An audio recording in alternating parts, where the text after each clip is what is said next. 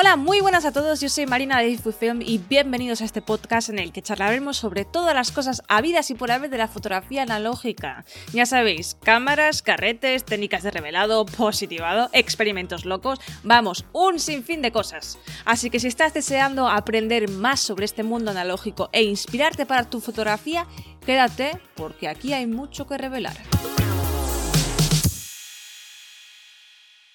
Hola, hola, bienvenidos y bienvenidas a este episodio del podcast Aquí hay mucho que revelar. Yo soy Marina Diz Film y estoy súper contenta de estar aquí una semana más con vosotros, trayéndoos a verdaderos legends, a verdaderas artistas para que os podáis inspirar y para que podáis aprender un montón de cosas sobre la fotografía analógica.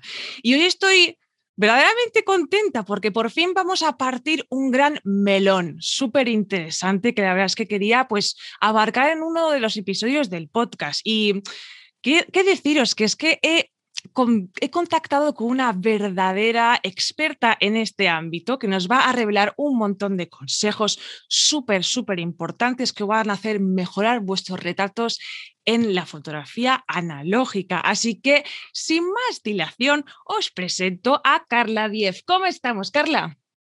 Hola, buenas. Pues la verdad es que bastante contenta de, estar aquí, así que muy bien, muy bien, estoy muy bien. Perfecto. Yo ya te había dicho que tenía muchísimas ganas de traerte al podcast. La verdad es que para mí es un gran honor tenerte aquí y sobre todo porque es que, bueno, ya te he dicho antes, off cameras, que tengo un montón de preguntas que hacerte y espero no que brillarte mucho. No, no, yo todo lo que sea hablar sobre fotografía, vamos, hasta el sinfín. Perfecto, perfecto. Pues, pues nada, em, para quien no conozca a Carla, primero deciros que no sé cómo habéis podido llevar vuestras vidas sin conocerla. Y en segundo lugar, deciros que ella es una pedazo de fotógrafa y que además tiene un potente canal en YouTube en donde cuelga un montón de reviews sobre películas, sobre cámaras y además comparte un montón de experiencias, experiencias sobre su vida y sobre todo de también de un montón de sesiones fotográficas que tiene y de, desde luego súper, súper enriquecedoras que ya te os digo que hoy sí o sí tenéis que checar su canal. Ya aquí os lo digo. Así que, pues nada, como ya te he dicho, para mí es un placer tenerte por aquí y bueno, ¿quién mejor que tú para contarnos un poquito sobre ti. A ver, ¿quién es Carla Diez? ¿De dónde eres? ¿Dónde resides? ¿Tu, tu signo del zodiaco? ¿Playa o montaña? Dinos todo, por favor, no escatimes. Muchísimas gracias. Pues yo soy Carla Diez. Eh, nací y crecí en Madrid y es donde actualmente resido. Soy acuario y me gusta mucho más la playa, aunque tampoco le hago ascos a la montaña. Y pues, como bien ha dicho Marina, mi tipo de fotografía favorita es la de retrato, aunque ahora mismo estoy empezando a buscar muchas más cositas diferentes que me llamen la atención, así que también estoy un poco en modo crecimiento a nivel, podría decir a nivel fotográfico, pero conlleva muchas más cosas, así que... Qué bueno, qué bueno. Oye, y ah, sé que tienes un vídeo en el que explicas detalladamente cómo empezaste dentro de la fotografía. De hecho, es que e, explicas desde, desde cuando eras pequeña hasta, hasta ahora, pero ¿qué podrías un poco compartirnos? Eh, ¿Cómo fue ese interés, esos inicios dentro de la fotografía? Pues la verdad es que como, digamos, como punto de partida no sabría decir qué fue lo que dije, oh my God, necesito una cámara y empezar a hacer fotos sin parar. Sino el, eh, yo creo que fue más el, el, ver a mis padres que siempre que nos íbamos de viaje llevaban cámaras y mi padre además era una persona que en el momento en el que sacaba la cámara ya no la guardaba y mi madre siempre, ay, esto qué bonito, ay, esto qué tal. Siempre hacían muchísimas fotos, muchísimo vídeo y eso a día de hoy no ha dejado de ser así. Entonces yo creo que eso me influenció muchísimo a la hora de, que eso llegara a mí y me gustase. Y pues tiempo después también pues el cine, ¿no? Un poco lo clásico, mm. lo que nos ha motivado a todos a, hacer fotos o a hacer vídeo. Y pues nada, luego ya con 15, 16, 17, pues me fui apuntando a cursos. Claro, en ese momento pues estaba haciendo la enseñanza obligatoria, ¿no? La ESO y el bachillerato. Entonces, pues, pues ahí lo que iba pudiendo hasta que ya pues conseguí estudiar fotografía más de manera centrada.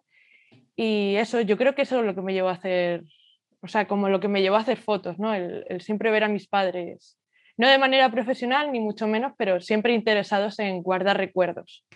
Qué bueno, desde luego eso, eh, o sea, cuando estás en ese ambiente, pues te llega a influir muchísimo y de hecho es que, o sea, aquí tenemos la viva imagen de, de, lo que puede influir estar en este ambiente de, poder documentar. Em, pues supongo que tus padres empezaron por documentar viajes y de este tipo de ocasiones especiales, digo yo, donde tú veías que estaba pues alguna cámara, alguna cámara de vídeo también. Que hay un, de hecho, uno de los, momentos más graciosos, bueno, tienes bastantes, de, aquel vídeo en el que yo acabo de mencionar, es que sales tú ahí de pequeñita diciendo, papá, tráeme la cámara.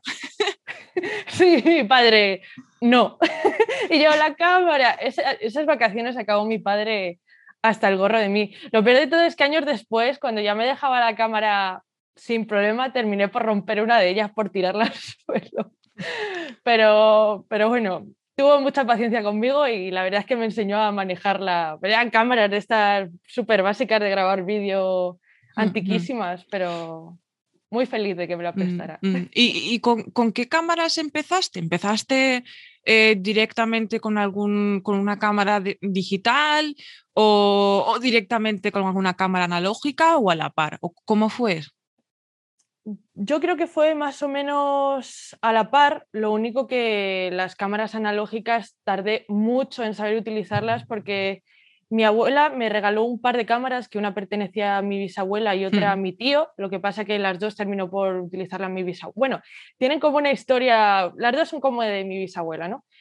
Mi abuela me la regaló y una es automática, pero está un tanto escacharrada y la otra es una Zenith que está muy bien, pero pesaba muchísimo, es una reflex y, y yo no entendía muy bien cómo funcionaba eso porque mis padres me regalaron una Fujifilm Coolpix de estas bright, eh, como muy sencillas de tú llegas a hacer la foto. Entonces yo siempre me decanté más por lo digital hasta que ya empecé a, pues, a saber lo que eran los modos automáticos, todo eso. Y una vez que ya supe eso, ya la verdad es que no me separé del analógico en ningún momento. Y, y yo creo que, he hecho infinidad de fotos más en analógico que en digital y eso que dependemos de un carrete, ¿no? Pero claro, claro. siempre ha sido lo que con lo que he estado haciendo más fotos a fuego. Y, mm, como has, estado comentando, o sea, empezaste dentro del, del, mundo de la fotografía digital, pero poco a poco, como fuiste cambiando más tu interés a bueno, la fotografía analógica. Y ahora que, según tengo entendido, mayormente tienes, eh, bueno, trabajas casi todo en, analógico. Em, ¿Qué crees que ha sido la, o qué crees que han sido las diferencias que las que pues tú dices, uff, es que aquí hay mucha diferencia, en siento que aquí esto es súper diferente cuando trabajo en analógico? Pues a ver, yo creo que empecé trabajando más en analógico que en digital y, que esa razón ha ido como cambiando. La razón principal fue porque en ese momento yo tenía una cámara digital que hmm. pesaba bastante, que era una Nikon D750, y en ese momento yo hacía fotos sobre todo con una Minolta X300S, que pesa muchísimo menos que esa cámara, además el objetivo es mucho más pequeño y todo eso. Y en ese momento era por eso, pero a día de hoy trabajo más en analógico por la calma que me da, ¿no? El, tengo 36 fotos, pues mm. yo ya mm. tengo muy claro lo que voy buscando, eh, lo que voy buscando fotografiar y si no lo encuentro no pasa nada, ya busco otro día, otro sitio en el que crea que pueda encontrar eso. Y en el caso de una sesión de fotos, pues como sé que no puedo estar cha, cha, cha, cha haciendo fotos sin parar, eh, creo que cuido más, eh, mucho más el hecho de que la persona a la que voy a retratar salga, o sea, yo sepa que va a salir bien, como que sepa que no va a salir con los ojos cerrados ni con una expresión extraña. Entonces creo que esa calma me, me, llama mucho más, porque yo soy una persona muy nerviosa, entonces el digital como que puede que lo incentive y el analógico justo lo contrario. ¿Y, y, qué opinas sobre el En lo referente al estético, ¿crees que estás mucho más cómoda con los resultados que tú obtienes eh, en el analógico o todavía crees que, pues no sé, como que extrañas algo del, look digital? Pues yo he de decir que del look digital nunca he extrañado nada. De hecho, suena un poco fuerte, pero yo eh, en el digital tengo dos moods. El, vale los colores como blanco perfecto, rosa perfecto. O sea, yo en, digital o busco el color perfectamente balanceado vale. o eh, imitar el analógico. Entonces, he dejado de imitar el analógico a la hora de hacer fotografía digital. Si algo quiero que salga con una... Eh, con una... ¡Ay! Se me ha ido la palabra. Como con un rollo más analógico, directamente lo hago en analógico. Y si pienso en algo más editorial, como más que lo hago directamente en digital. Como que ya no busco imitar una cosa con la otra. Bueno, en analógico nunca he buscado imitar lo digital, pero bueno, más o menos. Y eh, referente, porque por ejemplo, cuando yo he estado hablando con, con, otras personas, una de las cosas que les ha beneficiado del hacer el cambio al analógico es que de hecho, muchas de esas personas no se sentían bien con el hecho de, sabes, vas a una sesión, ¿no? Y si vas con una cámara digital, acabas pues con chorrocientas mil em, fotos que luego tienes que ponerlas en el en ordenador y luego tienes que hacer una selección y luego tienes que editarlas. Eh, bueno, es que sí o sí, sí, a lo mejor si, lo, si las tiras en, en RAW eh, y tal. ¿Cómo, en ese ámbito, ¿crees que, por ejemplo, el analógico sea un shortcut porque solamente porque ya tienes el look que quieres o aún así o, o, cómo? ¿Qué opinas sobre eso? ¿Crees que ha habido pues un, plus en el hecho de que hayas hecho el switch? A ver, a, mí hace años me pasó una cosa y es que cuando mi hermana se iba a graduar, eh, me dijo que, bueno, ella y sus amigos me pidieron que si les podía hacer unas fotos para, pues para la típica que te ponen, no sé si lo hacen en todos los institutos, pero en el que estudiamos mi hermana y yo, que está aquí en el centro de Madrid, ponían, una foto de cuando eras un niño pequeño y ponían una foto de ese momento en el que te ibas a graduar. Bueno, pues yo de ese día acabé con mil fotos. Hostia. Y yo en mi casa viendo ahí una por una diciendo, Dios, ¿por qué he hecho tantas si solo eran seis o siete personas? Y entonces, desde ese momento, lo único que me propuse fue bajar el número de, o sea, la cantidad de fotos, porque me parece inhumano. En una boda o en un evento así como que lo entiendo porque va muchísima gente, pero siendo tan pocas personas hacer tantas fotos me pareció súper descabellado por mi parte.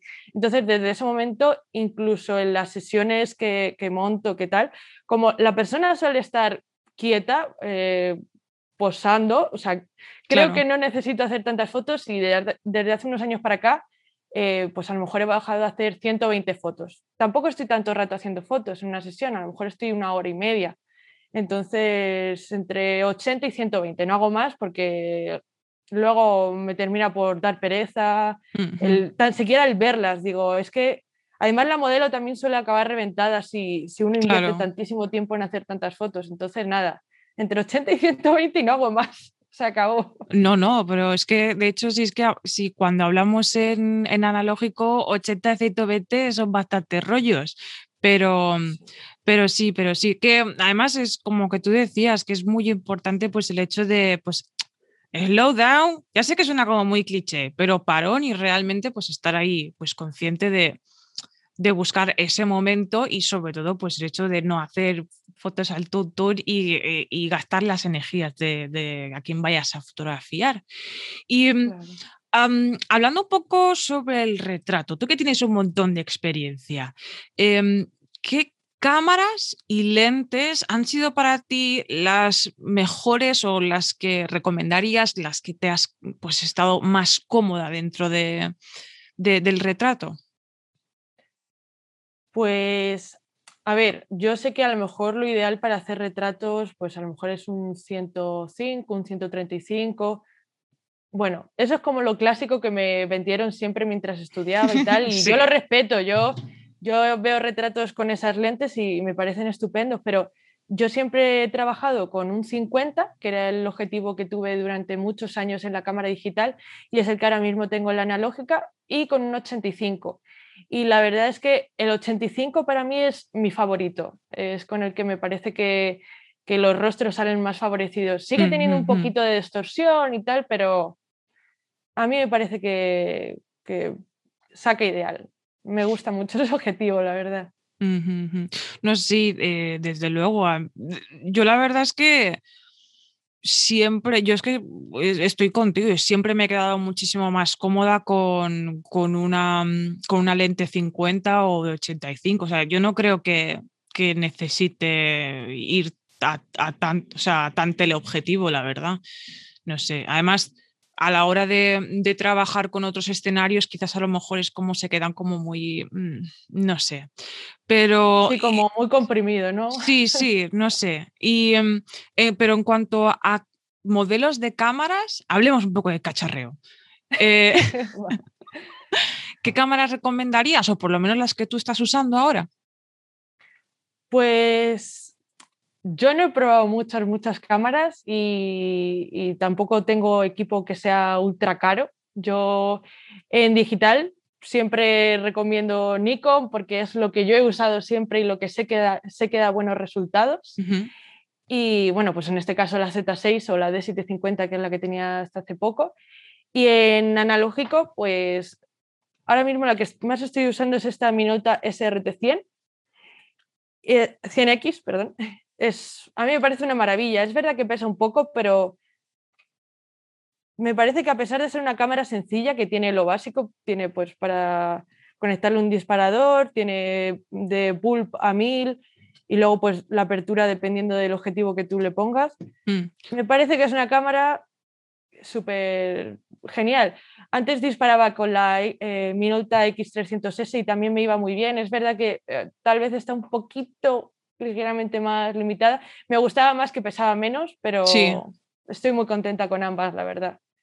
Mm, y cuando trabajas con analógico, normalmente también eh, sueles utilizar eh, los objetivos de 50 milímetros y de 85 o, o, trabajas diferente?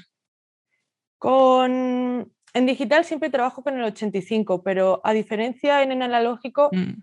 solo suelo trabajar con el, con el 50. Es verdad que tengo un, un Nikon 105, mm. sí, creo que es, bueno, sí, es un 105, pero no lo suelo poner mucho porque la verdad es que me gusta poder eh, acercarme y alejarme sin tener que pararme a, pues a medirlo tanto, que al final como siempre estoy con el 50, cuando cambio al otro me vuelvo un poco loca con el tema de, no sé, como que el cerebro ya se me, se, me, se me muere. Así que siempre, podría decir que siempre con el 50.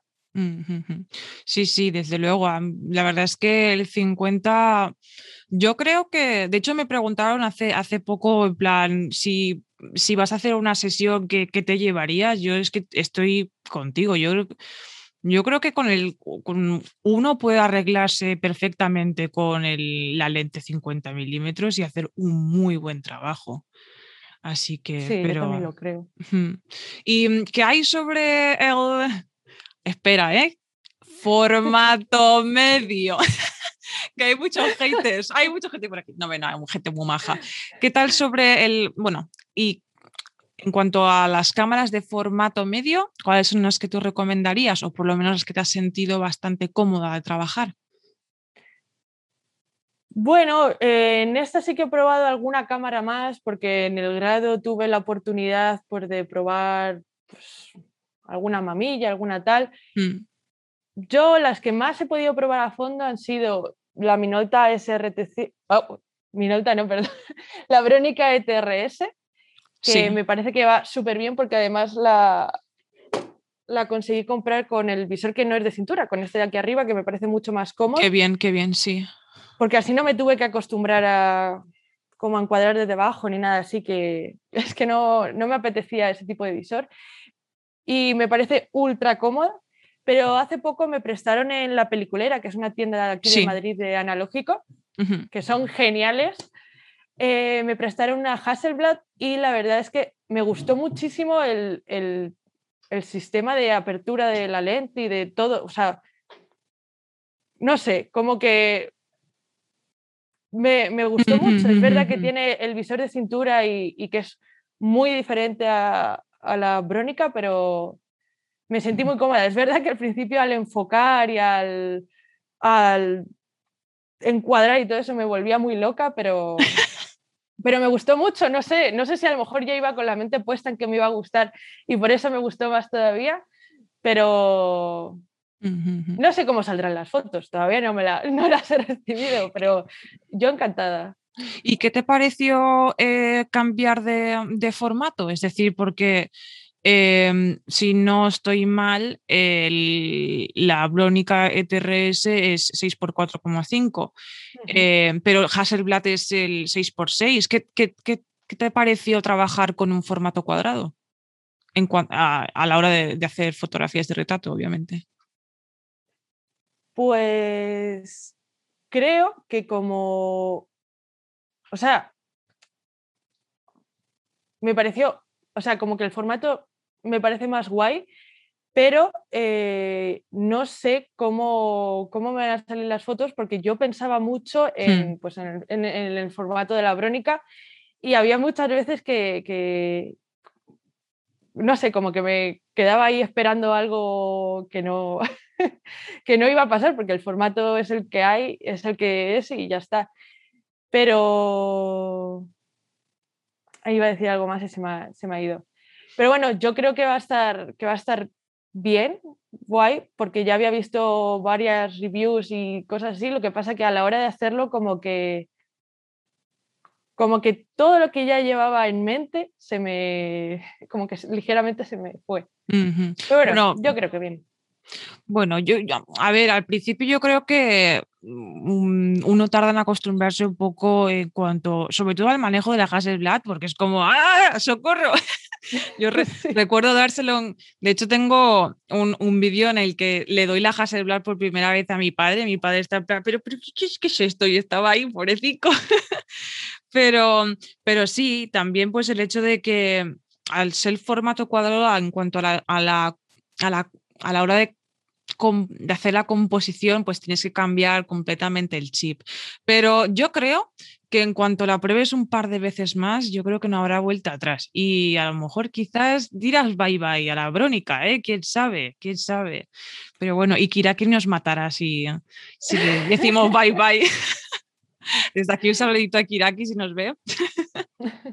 Bueno, yo si, si, las fotos han salido bien y en el futuro mi, mi, bolsillo me lo permite, yo encantada, la verdad es una cámara que estéticamente por fuera me, me encantó, en plan, me pareció preciosa y, y, lo del sistema, uy, lo del sistema, lo de que sea cuadrada la foto, pues la verdad es que es algo que siempre me ha, me ha llamado la atención. No sé por qué. A lo mejor es porque el de la crónica se parece ligeramente más a pues, el formato común, que, no lo es, pero entonces pues yo creo que puede quedar bonito. Es verdad que yo siempre en los retratos pongo a la modelo en medio y como que no me salgo mucho de eso, pero a ver qué.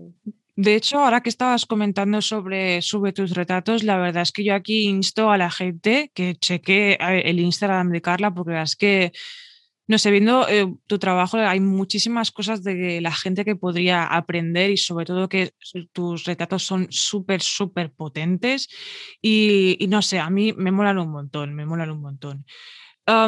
en cuanto a la ¿Tienes alguna predilección en cuanto a las películas se refieren a la hora de tú trabajar con los retratos?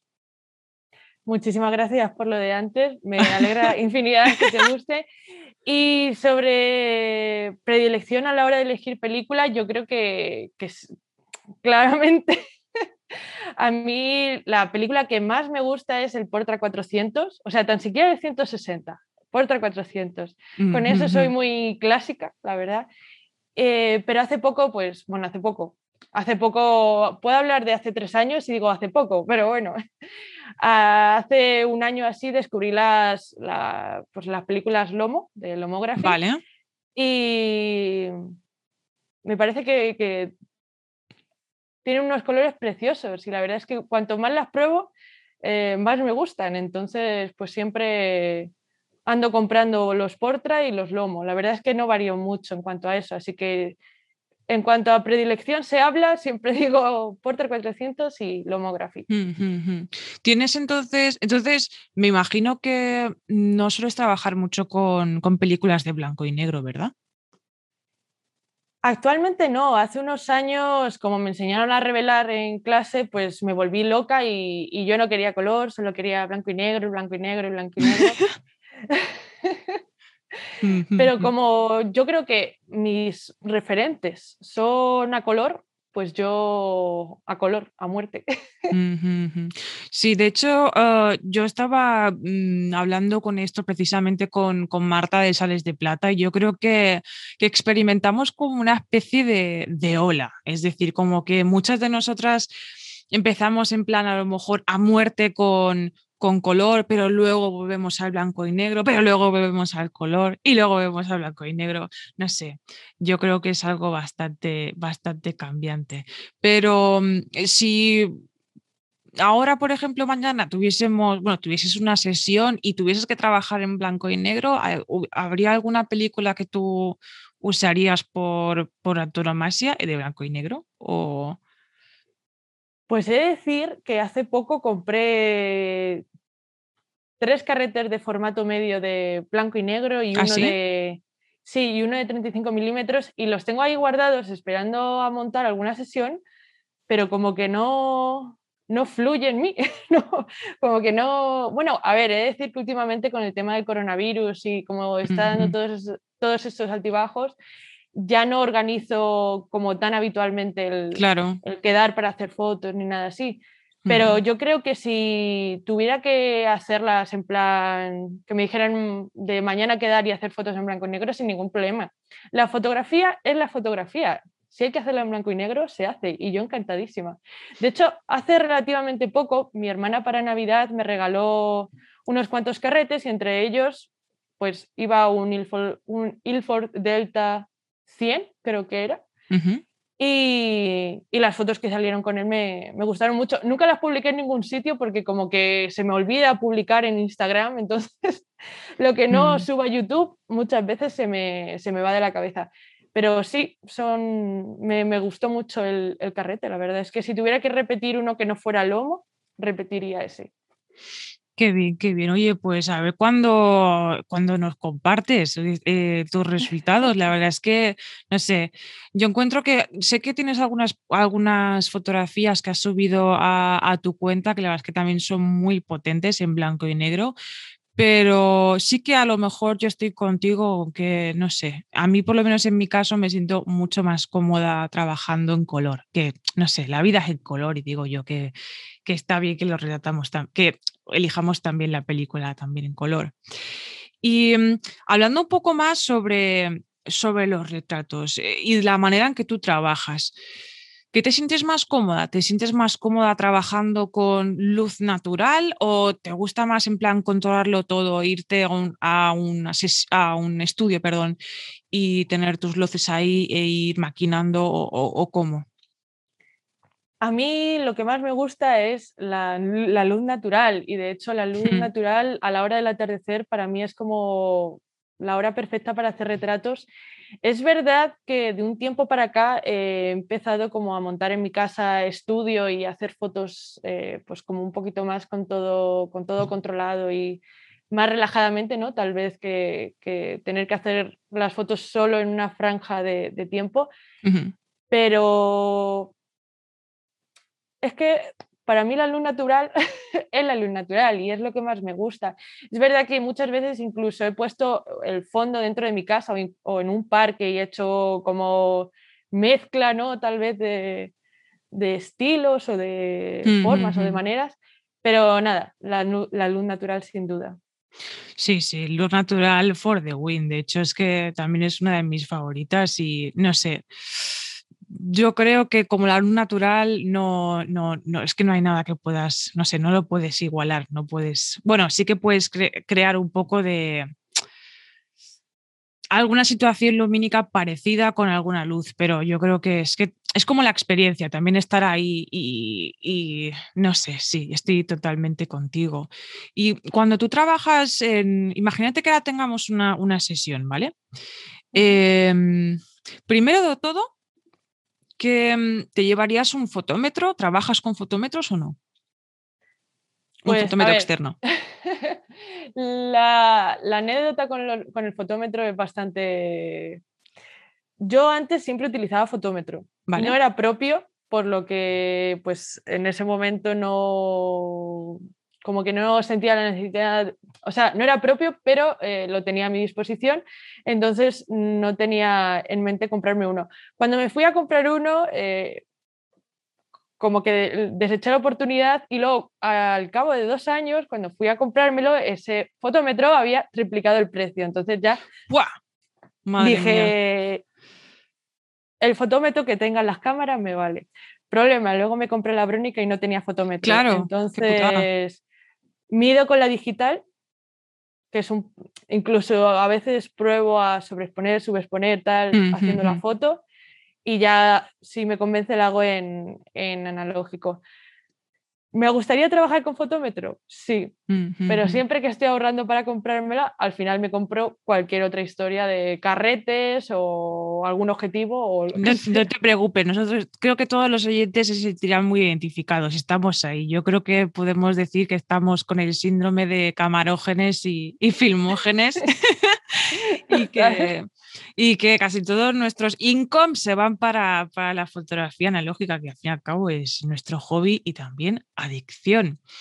Pero... Mm, no sé, ah, yo, yo, creo que si encuentras la, o sea, si tú tienes tu manera eh, y, pues, puedes mm, trabajar perfectamente con, una cámara, o sea, utilizar la cámara digital eh, como guía. Eh, pero, ¿has utilizado, por ejemplo, alguna de las aplicaciones eh, de, así de fotómetros del móvil o todavía no, no has probado? Sí, yo hace años utilizaba una que, bueno, creo que es muy popular, es, eh, se llama, bueno, todas se llaman Lightmeter, pero era, bueno, era una en concreto que luego como que en, en pues, Google Play como que la volvió de pago y empecé a probar otras y como que ninguna me convencía. Había algunas que como que me funcionaban bien a veces o cosas así. Dije, bueno, no, no voy a tirar aquí carretes que luego no sepa cómo van a funcionar. Así que cuando trabajo con la brónica, pues con, solo mido con, con, la cámara. El resto, pues tengo suerte de que el fotómetro les funciona, les funciona muy bien. Pero las aplicaciones, creo que las aplicaciones para móvil van bien poquísimas.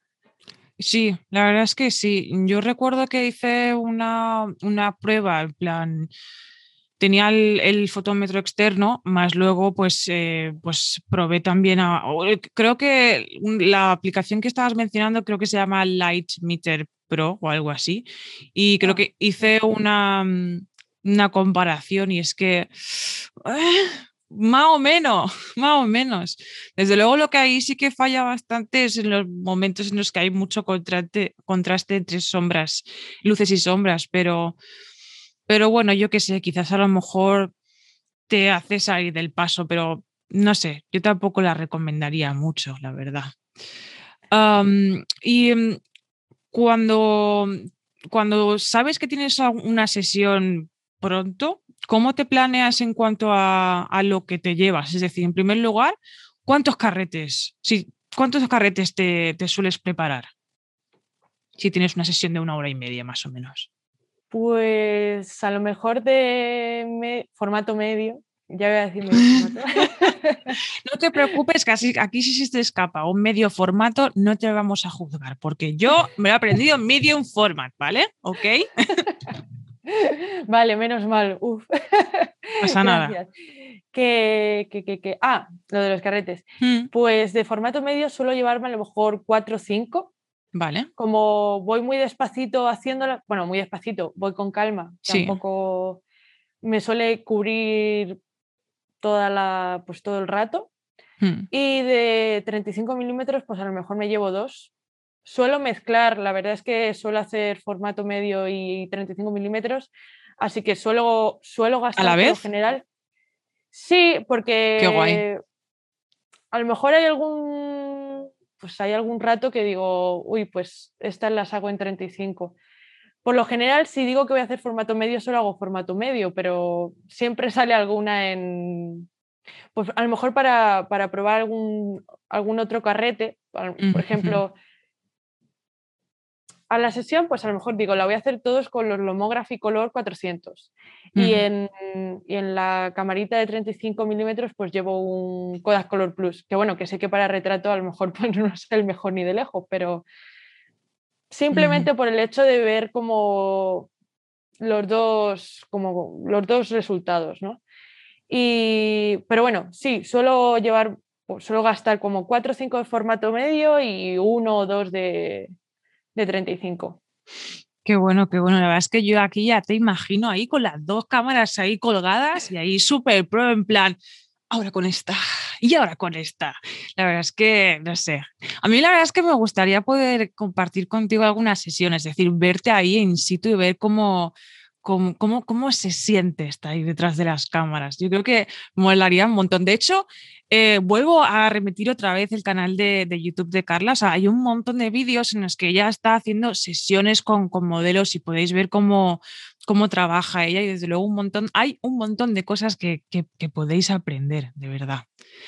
Y mm, a todo esto, en tus eh, vídeos comentaste que, bueno, eh, hiciste un vídeo en el que decías pues un poco pues cómo ha ido tu año en cuanto, a fotos y decías que mm, que habías comparado, o sea, mirando las fotos que tú habías hecho durante todos estos años y los retratos que tú habías hecho ahora, ha, habido una diferencia abismal en cuanto a que has mejorado un montón. ¿Qué crees que ha hecho o qué, qué crees que ha sido el factor que haya hecho que ha mejorado tanto tu fotografía? Bueno, primero, eh, yo encantada en cuanto se pueda viajar. Eh, si te quieres venir a una sesión conmigo, yo estaría súper feliz. Así que si coincidimos en algún momento, por mí, fantástico. A mí me molaría. Pues a, a, mí también me molaría un montón, así que ya lo hablaremos cuando todo esto del coronavirus se haya Ay, sí, favor. un poco más. y, y sobre... Ah, la pregunta, vale yo creo que lo que me ha hecho mejorar, o yo creo que he mejorado bastante, ha sido saber lo que quiero.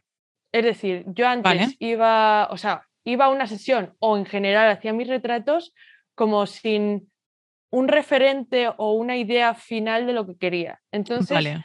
yo hacía muchas fotos y como que luego llegaba a casa y no sabía cómo editarlas o después de verlas me quedaba como triste porque decía, jo, es que no me terminan de gustar. Entonces, vale. ahora como que antes de la sesión, o sea, incluso antes de proponerle a la persona hacerle fotos, yo ya voy con una idea premeditada. Vale. Eh, a la hora de la sesión, a lo mejor pues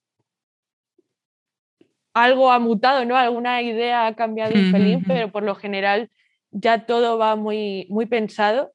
Y luego cuando ya voy a editar, bueno, cuando lo hago en digital, ya sé cómo voy a editar la foto y si no, como Carmen, o sea, yo ahora mismo estoy trabajando todo lo analógico con Carmencita y la verdad es que estoy súper contenta porque al ellos ya tener mis referencias, sí. yo ya sé cómo va a, bueno, si todo ha ido bien, si yo he expuesto claro. bien, si, si la cámara no me ha hecho nada raro, eh, yo ya sé cómo va a ser más o menos los colores finales mm -hmm. y todo eso.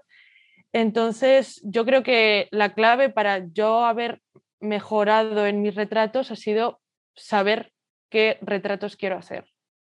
Claro, o sea, claro. como tener la idea final muy clara. Pues mira, de hecho es una la siguiente pregunta que te quería hacer era referente a esto, de a, a saber un poco pues la manera en que tú trabajas, si tenías una idea primero en la cabeza o que ibas a o más bien ibas en plan, mmm, esta persona me gusta y decir allí que salga lo que salga. Eh, pero exactamente cuando tú dices que tienes una idea en la cabeza que luego quieres hacer, te imaginas todos los detalles, en plan, ¿cómo, ¿cómo es esa idea? En plan, es un concepto en que dices, pues quiero hacer algo que, que tenga que ver, pues yo qué sé, por ejemplo, por poner un, tema con la feminidad, o quiero hacer algo que refleje cómo me siento. Um, o, es algo así más en plan, pues quiero que sea con esta hoja y que la, o algo así. ¿Cómo, cómo, es esa idea? ¿Cómo trabajas? Pues, a ver, yo generalmente eh, paso mucha hora, bueno, muchas horas. La verdad es que antes pasaba muchas horas, pero ahora ya no paso tanto en tanto rato en Pinterest y en, Pinterest. Y en Instagram.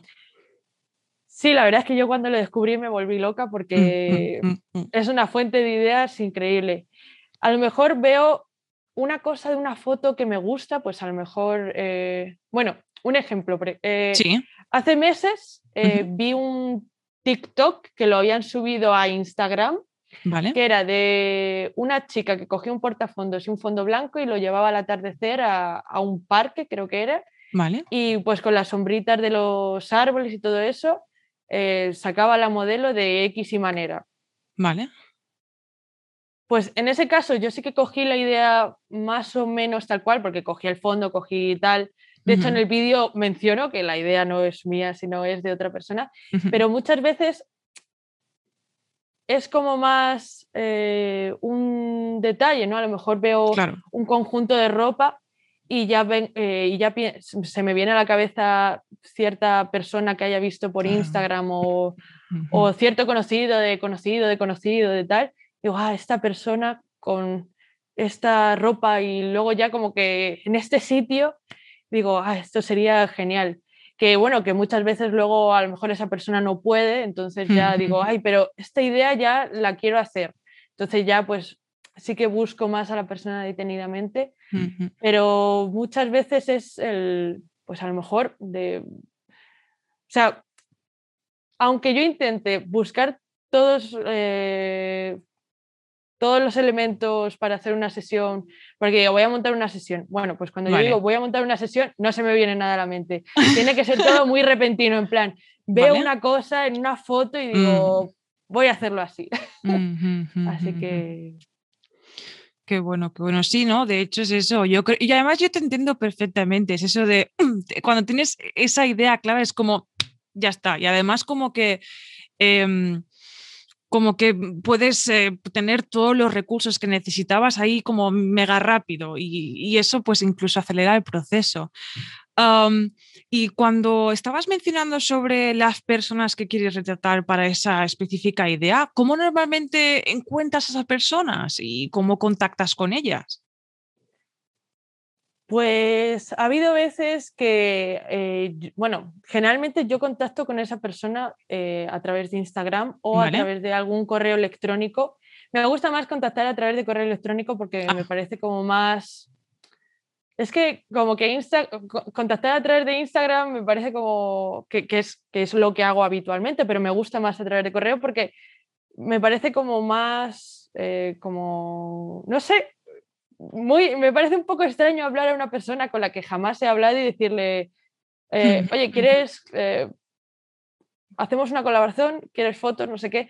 Me parece muy extraño y como muy intimidante a lo mejor para otra persona, entonces prefiero escribirle un correo electrónico y decirle, oye, mira, llevo tiempo siguiéndote y la verdad es que he visto fotos de otras sesiones y que te han hecho y me han encantado. Eh, sería, una, sería una colaboración, tal.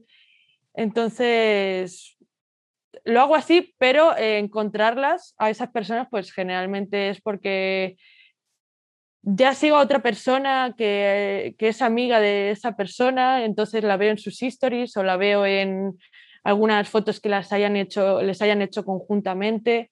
Entonces, pues siempre suele ser siempre a través de a través de otra persona, a través de otro fotógrafo, a través de otra persona en general.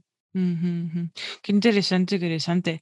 Y em, de hecho, pues eso, que yo creo que también estoy contigo, como que cuando, mm, cuando quieres proponerle a una persona hacer una sesión y no conoces de nada a esta persona, realmente como que no está relacionada, encuentro que a lo mejor sí que es mucho más, como más, da una imagen más de profesional, en plan, nada raro de, hola, te he visto ahorita, ¿sabes? Sino, sino más bien de, oye, mira, verás, tengo esta idea en concreto y, quiero que llevarla a cabo contigo y tal, no sé qué. No sé, yo encuentro que, que, sí que es verdad como que como que vas más en serio, ¿no? Como que, que no, que, que, no, que no vas a hacer nada extraño y que, y que joder, que es y que y además puedes poner en plan, mira mi Insta si, si tienes, bueno, si quieres saber qué tipo de, trabajo, qué trabajo hago. Mm.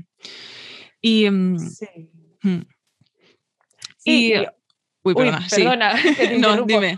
No, y que, que a lo mejor si tú ya has hablado previamente con esa persona, pues a lo mejor, pues yo que sé, de que os hayáis comentado otra cosa, pues sí que me parece más natural, pero así de buenas a primeras, en plan, hey, hola, ¿quieres esto? Es como, ¡ah! no sé, a mí personalmente no me gusta que me lo hagan, por eso yo intento no hacerlo. Sí, sí, no, desde luego. Además, ya te digo, yo creo que, le da un, carácter más de profesionalidad al asunto y que en cierto modo hasta incluso la persona se puede sentir bastante halagada en plan, porque hay muchas, por ejemplo, muchos modelos en las que pues son contactadas por, por Instagram, pero luego al ser contactadas por email es como, uh, uh, es como, no sé, un ámbito... Más de adulto, ¿no? Exacto, exacto, exacto. Mm, Carla, imagínate como que, como que, o sea, ya tienes la idea, ya tienes a la persona y que mañana tenemos la sesión. Em, que normalmente es, o sea, si no, teniendo en cuenta de que no conoces de nada a esta persona, Em, ¿qué es lo que normalmente haces para romper el hielo? Porque normalmente como que las personas están como muy frías al principio. ¿Hay algo que hagas normalmente como para, no sé, como hacer la situación más cercana o más, más apaciguada, no sé?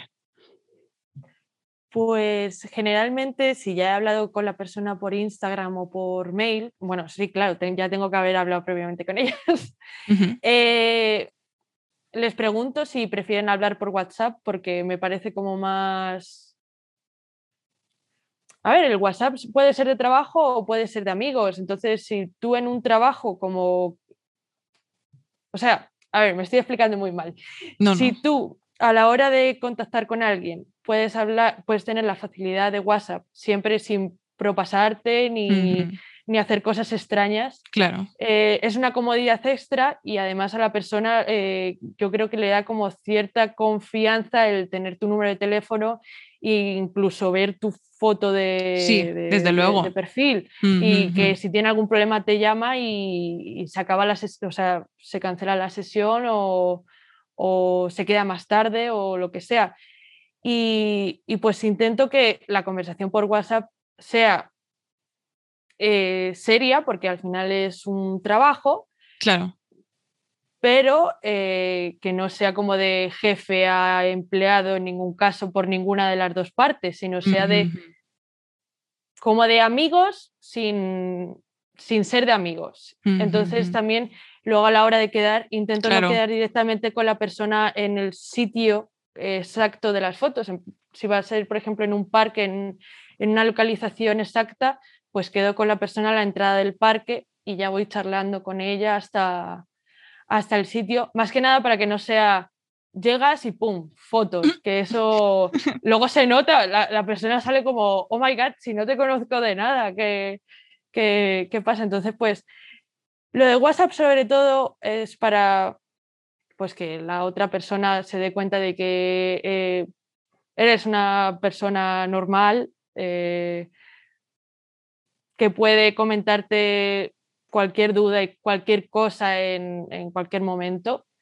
Y yo eso sobre todo lo hago porque muchas veces cuando escribes un mail eh, a lo mejor puede dar la sensación de que la otra persona ha tardado mucho porque estaba buscando eh, excusas o, bueno, excusas, me refiero. Es que también me monto yo mis películas, digo, cuánto, no cuánto, bueno, lo voy a dejar porque es que si no ya voy a empezar por aquí por una divagación rarísima. Así que mejor lo voy a dejar porque no sé si esto quiero.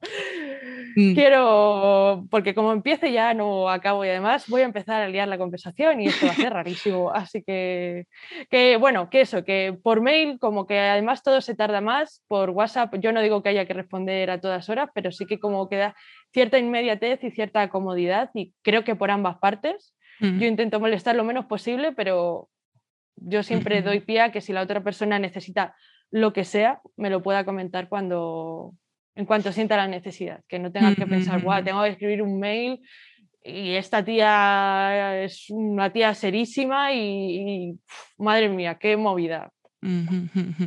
Qué bueno, qué bueno. Amigos. Claro, claro, ¿no? De hecho, es que es una de las cosas mucho, o sea, súper importantes, el hecho de establecer un poco el contacto al principio y sobre todo que sea un poco de la, más, la forma más honesta y pues de, la forma más profesional, pues básicamente pues para que te tomen un poco en serio. Y em, eh, cuando tú estás allí en, la sesión, imagínate pues que ya tienes, o sea, ya has hablado un poquito así con, o sea, ya has quedado con ella, estás ahí, ya has hablado un poco con ella y ya como que notas que ya está, ya está caliente el asunto, ya puedes empezar a hacer tus fotografías. A ti normalmente, ¿qué te gusta, qué te gusta más? ¿Te gusta más em, dirigir a la persona en plan, ponte así, ponte así? ¿O te gusta un poco, pues yo qué sé, decirle un par de direcciones y ya, pues ver cómo, cómo la, modelo reacciona o, o cómo? Tengo como, ahí tengo como dos, lo, suelo hacer como de dos maneras. Muchas veces contacto con una persona porque ya la he visto cómo trabaja y me gusta mucho cómo lo hace, entonces simplemente pues a lo mejor le tengo que decir, ay, pues levanta un pelín la barbilla y eso es pues, a lo mejor en un momento muy determinado porque la persona ya sabe cómo hacerlo y, y me parece que lo hace genial. Sin embargo, hay en ocasiones que la modelo con la que he hablado pues no es modelo como tal, sino es una chica pues que me gusta mucho su rostro, me gusta mucho como pues su apariencia, lo que sea, y, no es modelo, entonces en ese caso sí que tengo que ir un poco más despacio, no decirle, eh, no juntes tanto la barbilla con el hombro, no, no cierres los hombros, ábrelos. Entonces, pues eso creo que depende mucho de la persona. Hay con gente con la que empieza a hacer fotos y va una detrás de otra casi, y sin embargo hay con otras personas con las que es como, ay, mueve esto, eh, ponte la mano aquí, porque a lo mejor no, no utilizan las manos y están pues las tienen como muertas para abajo, ¿no? Pues yo creo que eso lo hago pues, en función de, de, la persona con la que trabajo, pero últimamente casi todas, todas las modelos, lo, pues lo que te digo, simplemente a lo mejor les digo, eh, mírame a mí o mira con el rostro hacia acá y con los ojos a mí. Mm. Bueno, que, que así tal explicado suena un poco extraño, pero, pero sí, eh, poquitas direcciones porque la persona ya, ya suele saber lo que pido. Además, como generalmente siempre busco eh, referencias que me gusten de Pinterest y le paso algunas fotos suyas que haya visto en su Instagram o en su portfolio, lo que sea. Digo, mira, me gusta mucho cómo sales aquí, aquí, aquí. Me gustaría que en la sesión tuvieras esta como esta intención, ¿no? Esta... Entonces, pues ya suele, suele salir bien sin, muchas indicaciones. Qué interesante. ¿Y em, sueles llevarte, por ejemplo, alguna referencia de, poses en el, para tu guiarte en la, sesión? En plan, pues, en plan, no sé, como una carta, un montón de, manojos, por así decirlo, de poses en tu, en tu móvil en el caso de que, no sé, como que no te encuentres muy fina y yo que sé, quieras enseñarle un poco eh, cómo quieres que, que se ponga o, todo fluye muy ahí espectacularmente? Pues yo es que eh, ya tengo como las poses que me gustan. Vale, ¿qué poses son? A ver. Pues eh, generalmente pido a la modelo que se ponga de lado, que abra un poquito el hombro hacia atrás y que me mire. Vale. con la barbilla un poquito alta, tampoco sin pasarse, porque tampoco me gusta como sacar la cabeza eh, de frente, siempre teniendo en cuenta los hombros, eh, las escápulas, creo que, no sé muy bien cómo se dice, pero bien alineados los hombros, eh, como bien abierto el pecho para que se vea el cuello bien y a la hora de tomar un retrato de frente se vea la barbilla y el cuello bien alineado. Y pues, y la otra es eh, de espaldas, girándose ligeramente. Eso también depende un poco pues, de si la persona tiene el pelo largo, el pelo corto, el vestuario que lleve. Porque hay, hay vestuarios que por la parte de atrás pues, no, no funcionan. Pero generalmente el de frente y el de lado siempre lo. Siempre suele ser, el de lado siempre suele ser o con el hombro un poquito para atrás o con el hombro un poquito para como para adelante y la persona como mirando para, para atrás. Yo no sé posar, igual en mí ha quedado rarísimo, pero las personas que son modelos suele quedar bien. No sé si, desde luego, cuando estabas diciendo lo de yo no sé posar, yo es que me siento súper identificada porque, porque es que yo tampoco sé posar y a veces como que se queda en plan, ¿eh? Y sí, la verdad es que se hace un poco difícil, pero desde luego que ayuda bastante tener un poco de, no sé, de referencias también en el móvil, decir, así, así es como, como, quiero que lo hagas. Sí, sí, además hay veces que tú enseñas eh, una mínima referencia de lo que sea mm. y la persona ya sabe, ya lo ha cogido rápido y ya se ha puesto y dice, madre mía, qué velocidad, si lo lo hubiera tenido que imitar yo, Adiós. No, por eso nos hacemos fotógrafas, ¿eh? porque es que, madre mía, si tuviésemos que hacer las poses, habría mucho que deja de, desear. Y em, habías comentado sobre el vestuario. Eh, normalmente es algo que te que preparas antes eh, o, les como libre albedrío para la modelo? En plan, oye, tengo esta idea más o menos y con que me traigas una falda vaquera, por mí va bien. ¿O tienes normalmente, sueles pensar en un vestuario específico? Depende, bueno, antes siempre era un poco vestuario a la virulé, en plan, le solía decir a la modelo que se trajera una parte de arriba, bueno, que si podía se trajera un outfit completo blanco y un outfit outfit completo negro, pero de un tiempo para acá eso lo cambié porque terminé por ver que eso no me daba muy buenos resultados. Hmm. Entonces eh, empecé a preparar yo los vestuarios. La verdad es que es algo que en más de una ocasión me ha traído dolor de cabeza porque decía, vale, me gusta esta ropa, pero el sitio que tengo pensado no pega mucho, entonces siempre tenía que cambiar una de las dos cosas. Eh, pero bueno, eso con el tiempo lo he ido lo he ido arreglando y creo que cada vez me va mejor.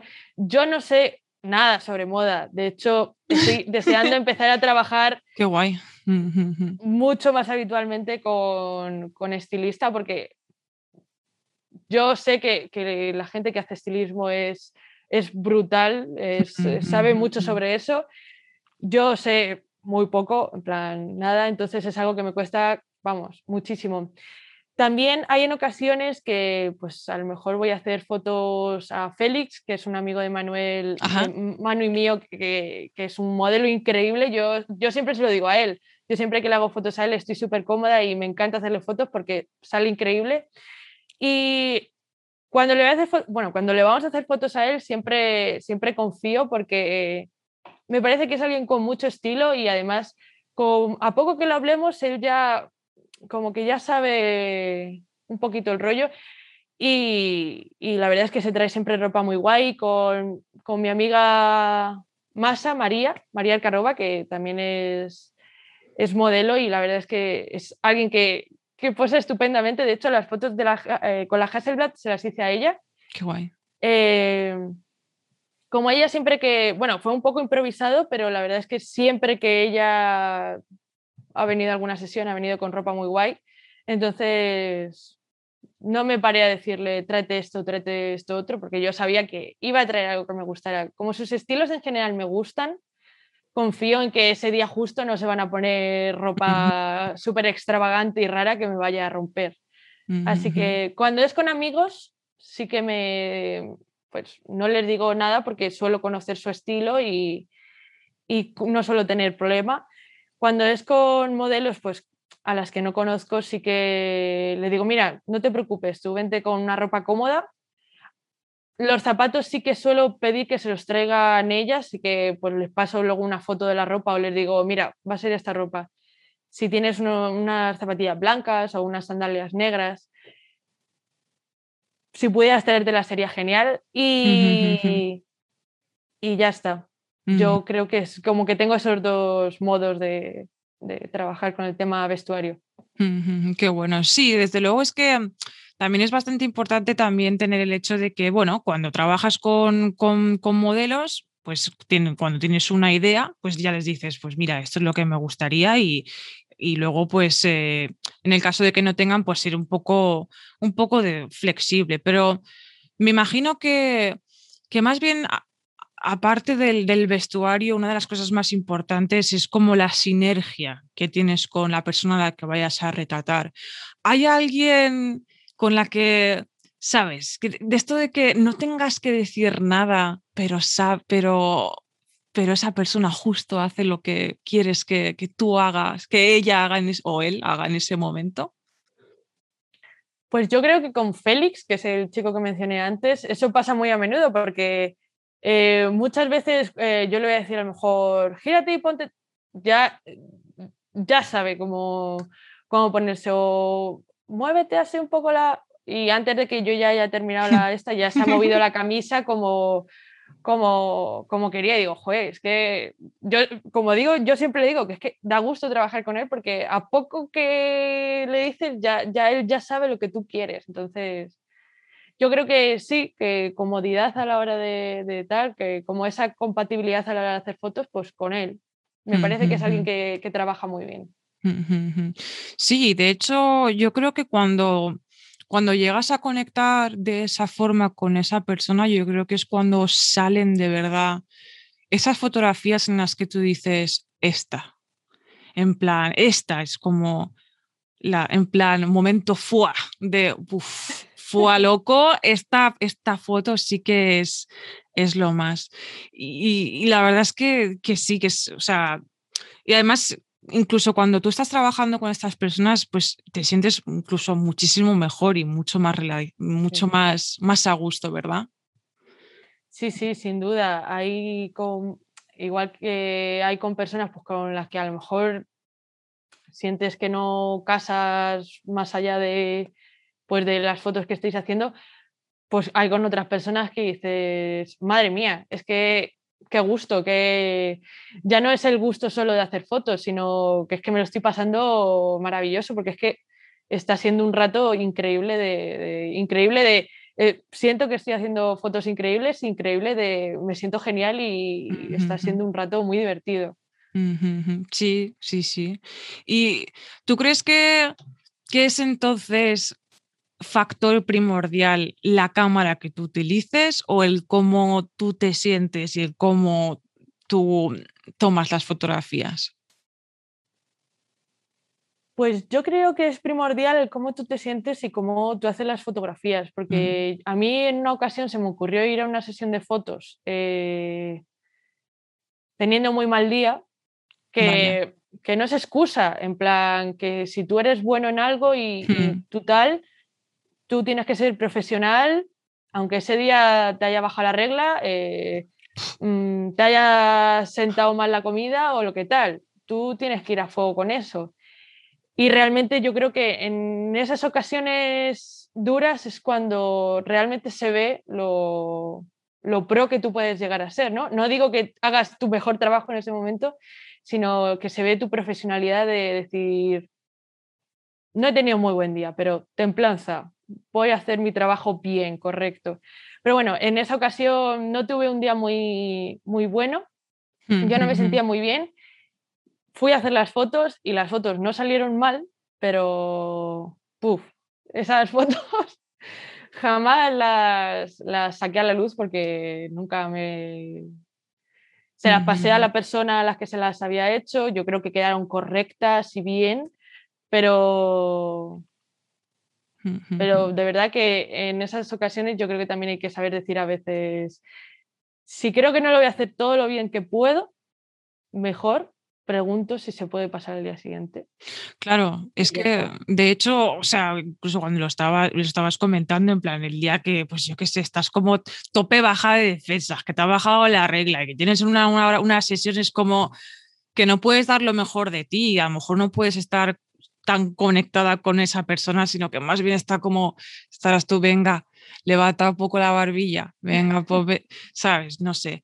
Y también me ha hecho pensar que lo que estabas diciendo, o sea, que por mucho que a lo mejor tengas una super turbo, leica, lo que sea, que si a lo mejor no tienes un buen día, tú no vas a hacer, o sea, es poco probable que puedas hacer unas buenas fotografías. Quizás a lo mejor, como tú habías dicho, se quedan en correctas. Claro, yo eso es siempre lo que pienso. Digo que por muy pro que sea la cámara, al final mm. eh, tu background, tu, forma de trabajar es como lo más importante. Es verdad que no es lo mismo hacer fotos con una point and shoot de 5 euros que con una cámara de 1000. Pero yo creo que es muy importante cómo tú te sientes eh, y, pues tus referencias, tu todo, tu manera de trabajar. Entonces, pues yo creo que es eso, que lo más importante eres tú y luego es la cámara. Sí, desde luego, desde luego. Y aquí, pues aquí eh, dejamos caer los mitos de, mejor, la, o sea, mejor siempre invertir en, lo, en la creme de la creme, porque en realidad es como que por mucho que tú inviertas en la creme de la creme de las cámaras, hasta que tú no estés bien realmente con confianza, decir, aquí vamos a, matar, bueno, a matar eh, en bien, ¿eh? matar de, de profesionalidad. pues eh, yo creo que a lo mejor pues como que, no sé, como que no consigues realmente hacer las, las buenas fotos, pero, pero sí, qué importante es estar entonces inspirados también. ¿Tú crees que, que podrías em, compartir con, con, nosotros cuáles son tus referentes o estas personas que a lo mejor te mantienen inspirada? Pues mis referentes y las personas que me mantienen ahora mismo inspiradas, eh, mis referentes como siempre, que bueno, que, yo ya hablé de que Vivian Mayer era mi fotógrafa favorita y todo eso, pero ah, bueno, mm, lo, digo aquí, en, Vivian Mayer es mi fotógrafa favorita porque aún ella siendo eh, street photographer, me parece que tiene de los mejores retratos que para mí tienen como la máxima belleza en, en muchas cosas. Y además eh, su fotografía color es como, como el color que a mí me gusta, es como yo la veo y digo, mm, este color. Entonces, eh, bueno, tengo aquí una librería detrás que, tengo muchísimos libros y la verdad es que siempre los ando ojeando.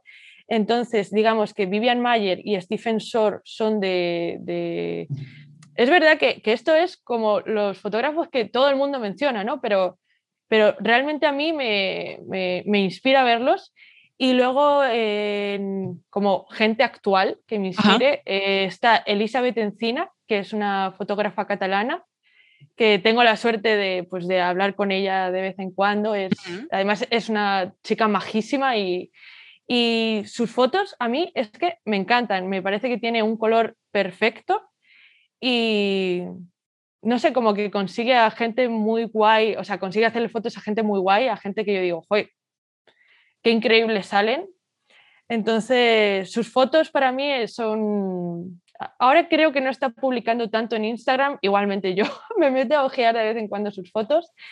Y también eh, mi amiga María, María School, bueno, María Gardez, vale. me parece que hace, bueno, se hacía autorretratos muy guays, creo que ahora no está publicando tantos, pero me parece que hace autorretratos muy guays, retratos muy guays y fotos, eh, pues podríamos decirle street photography o fotos a cosas en la calle. No sé dónde está la diferencia, no sé si todo se denomina street photography o no, pero me parece que sabe mirar muy bien y saca cosas que a mí me encantan. Yo, bueno, ella ahora mismo está trabajando en la peliculera Así que... Ah, sí, ah, mira. Sí, siempre encuentro, siempre que estoy por el centro, encuentro la excusa de, ay, voy a comprar tal carrete y la voy a ver, porque al final entre unas cosas y otras uno no puede quedar tanto como le gustaría con sus amigos y, no andamos quedando mucho, pero siempre termino yéndola a ver allí y, la verdad es que me parece súper pro, o sea, me parece que, es muy buena, muy, muy buena. Entonces, digamos que como que es tanto Elizabeth como ella son mis dos referentes vivos actuales. Qué importante que la gente también esté viva, sí. Sí, joder, reconocer el trabajo de la gente en vida, que eso siempre como que cuando alguien se muere ya es como, oh, era una divinidad en su trabajo. Eh, vale, sí, pero ¿por qué no se lo dijisteis en vida? Claro, tío. Eh, y luego pues Vivian Mayer y Stephen Shore, que Vivian Mayer pues murió hace pocos años y Stephen Shore la verdad es que creo que no está vivo, o puede que sí. Bueno, pero bueno, no sé. No lo sé. Ahora que lo dices, no tengo. Vivian Mayer, obviamente que, desgraciadamente no. Ojalá, ¿eh? ojalá que porque sí, porque estaría genial poder incluso entrevistarla, estaría genial. Pero, pero ah, no, la verdad es que no estoy segura de, de Stephen Shore, la verdad. Em, pero bueno, oye, la verdad es que te agradezco un montón que hayas podido compartir el, estos dos nombres em, de María, ¿verdad? Sí, María y eh, Elizabeth, que a todo esto yo la, o sea, eh, chequearé sus nombres y apellidos, todos sus el Instagram y todo eso lo pondré por aquí abajo. Pero te lo comparto.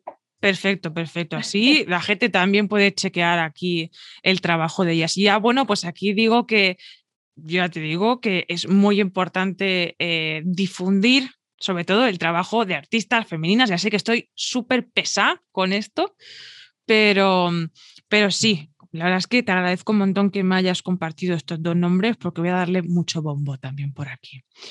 Genial, mm, porque te van a encantar. bueno, pues espero que te encanten. No, no, seguro que sí. Y a la gente que nos escuche también chequearlos, por favor. ¿eh? ¿Eh? y, y, así para, para, ir un poco cabaldo el, el episodio, em, ¿qué ¿Crees que podrías dar algún consejo para aquellas personas que se inicien dentro del retrato en la fotografía analógica? Pues, pues, pues, pues, pues. Por ejemplo, ah, sí, perdona. Sí, nada, nada. No, no, lo estaba pensando porque dije, wow, ¿y, ¿y, qué me diría a mí yo de cuando empezó? A ver, yo te diría, bueno, yo le diría a la persona que empieza a hacer retratos Vale. Que eh, se olvide de la belleza tal y como la hemos visto siempre.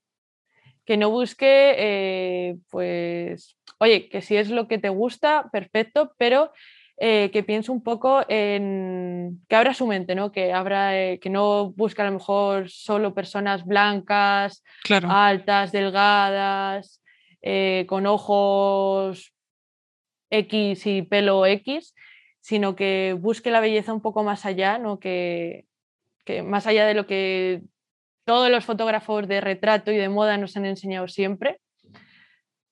Que bueno, que al final eso pues siempre está detrás de muchos cánones muy fuertes de belleza hacia las mujeres y de racismo y de estereotipos muy heavies, ¿no? que, abra su mente y, busque lo que realmente a él o a ella le guste. Mm. Que se olvide un poco de lo que sus profesores o lo que siempre le han enseñado o lo que siempre le han enseñado en, en todos lados de que el retrato se tiene que hacer con un objetivo tal, eh, de tal forma. Es verdad que eh, los rostros y, y, los cuerpos salen bien de, de determinadas formas, eh, que a lo mejor el pino puente no es la mejor manera de sacar a una modelo, que si tú quieres ponerla haciendo el pino puente, perfecto, es totalmente respetable, pero a lo mejor no es la mejor pose. Y que, que tengan muy en cuenta eh, qué quieren conseguir, qué quieren mm. transmitir, eh, que sepan eh, qué tipo de retrato quieren antes de hacerlo, porque si no, luego todas sus fotos le van a defraudar no a lo mejor que le vayan a, no gustar, pero no van a conseguir exactamente lo que quieren. Que, miren muchos retratos, que, vean muchos vídeos de cómo hacer retratos, que prueben en analógico, que prueben en digital, que se tiren su tiempo para hacerlo, que no tienen por qué correr. Generalmente no hay prisa nunca a la hora de hacer fotos, a no ser que se dediquen a e-commerce, que si están empezando no lo creo. No hay prisa. que si, si están trabajando en analógico y ven que la persona está, o sea, no está haciendo exactamente la pose que, quieren, que le pide que baje el hombro, que suba la mano, que mueva la barbilla. No pasa nada, es mejor tirarse cinco segundos más que luego estar en casa y decir, no me gusta. Y eso, tranquilidad, em, referencias, eh, muy clara la meta mm, mm, y olvidarse de, olvidarse de lo que los profesores y internet y todo nos han enseñado hasta ahora y abrir la mente. No buscar siempre lo mismo que llevan buscando cientos de años los fotógrafos típicos y clásicos. Ay, sí, sí, sí, sí, de verdad. Es que no puedo estar más de acuerdo contigo porque es que, o sea, ahí está realmente nuestra misión, ¿no? De, de, de, ir como, a ver, como que también suena como a cliché, de romper con las reglas y romper con lo establecido, pero no sé, como que también es nuestra misión el hecho de pues buscarle un poco más esa vuelta de, tuerca a, tus, a, tus, retratos y no siempre pues ir a, lo típico de, no sé, mujer eh, con vestido y fondo blanco, por, poner un ejemplo, sino como pues buscar un poco el, no sé, alguna pose o algún o algún, incluso algún concepto, eh, tener una idea clara pero también ahí a partir ser un poco más como flexible, pero es que, es que no, no, no sé. Y sobre todo, pues lo que habías dicho de, de, de, tener referencias y de, y de, comentarse. Y sobre todo, pues tener tantos libros como tú, por ejemplo, que es que te veo, sé que la gente que no nos ve por aquí, esto se lo pierde, pero eh, el background de Carla es que tiene un, una, o sea, una librería ahí que seguro que tienes un montón de joyas. Bueno, sí, siempre quiero más y siempre me quejaré de que no tengo todos los que quiero, pero bueno, eh, por aquí tengo a lo mejor más lecturas random, pero tengo un recuadro de estos, tengo uno, dos, tres y cuatro de, de libros de foto ahí. Los tengo, algunos los tengo un poco reventados porque son muy grandes y las esquinas siempre mueren, pero pero ahí están. No, no por eso los dejo ahí quietos.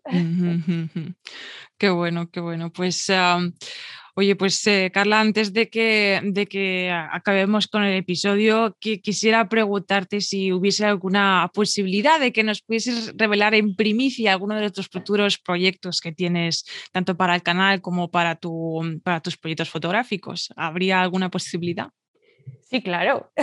Pues a ver, yo actualmente estoy trabajando en un fanzine Ah, Llevo bastante tiempo trabajando en. Eh, es como mi proyecto más grande, medio grande, a lo mejor ahora mismo. Vale. Eh, le estoy dedicando mucho tiempo porque soy como muy perfeccionista con estas cosas y me cuesta mucho decir, ya está acabado. Siempre es como, ¿y si cambio esto y si cambio el otro? Entonces, el fanzine, luego quería, estábamos pensando, Manuel y yo, abrirnos otro canal como por, como que a lo mejor mi canal es muy nicho y solo hablo de fotografía analógica y digital, pero solo a nivel sesión y bla, bla, bla, bla, bla. Entonces, para hablar un poquito más de, de otros procesos, no sé, eso lo estamos ahí todavía barajando. Eh, ¿Qué más? ¿Qué más? Bueno, antes de que ocurriera todo esto de la pandemia, mm. estaba pues eh, abierta como a hacer sesiones y buscar otro tipo de tal, más fuera de Madrid. Lo que pasa es que, bueno, eso ha quedado todo ahí un poco tal. Y quería empezar a, sacar prints y movidas así de, fotos mías. No sé qué hacer con eso, estoy ahí un poco... estoy un poco que no sé qué hacer con eso. Y así como en el canal, pues eh, proyectos, voy a empezar a probar muchas más cámaras gracias a la peliculera, porque Perfecto. notaba que había muchas cámaras que quería probar, pero que pues mi bolsillo, pues obviamente no me permite comprar todas las cámaras del mundo. Así que gracias a que la peliculera ha abierto un nuevo, eh, un nuevo este de alquiler de cámaras, tienen cámaras muy pros, así que las iré probando poquito a poco.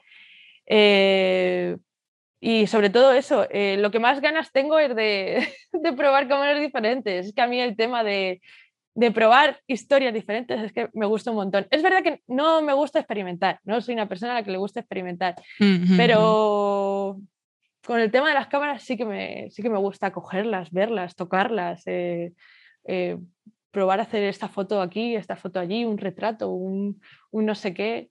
Así que Proyectos a lo mejor como tal, pues no, pero sí que son cositas pequeñas, ¿no? Sacar el fanzine, ver si saco las fotos, ver el, canal ese si, lo sacamos o no. Eh, y pues lo de nuevos vídeos probando diferentes cámaras en, pues para el canal. Entonces, bueno.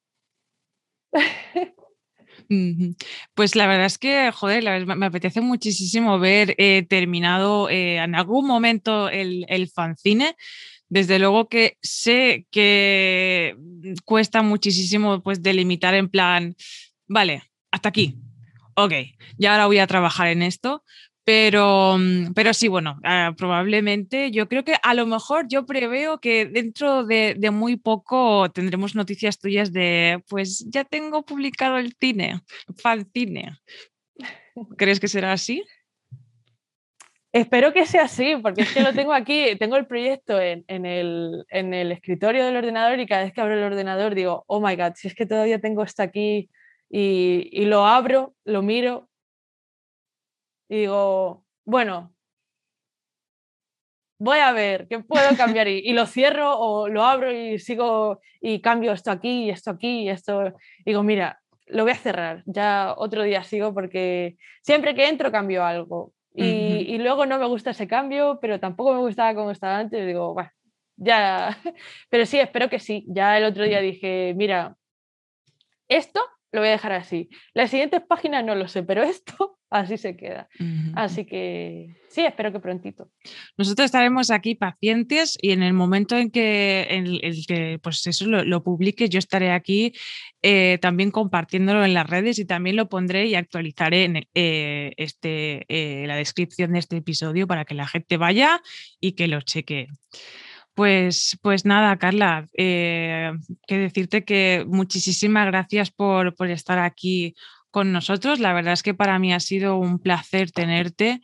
Y la verdad es que mm, te agradezco un montón que hayas podido tener este tiempo con nosotros y que yo te haya podido y que te hayas dejado que te acribille a un montón de preguntas. Que perdona si a lo mejor me he pasado con un montón de preguntas.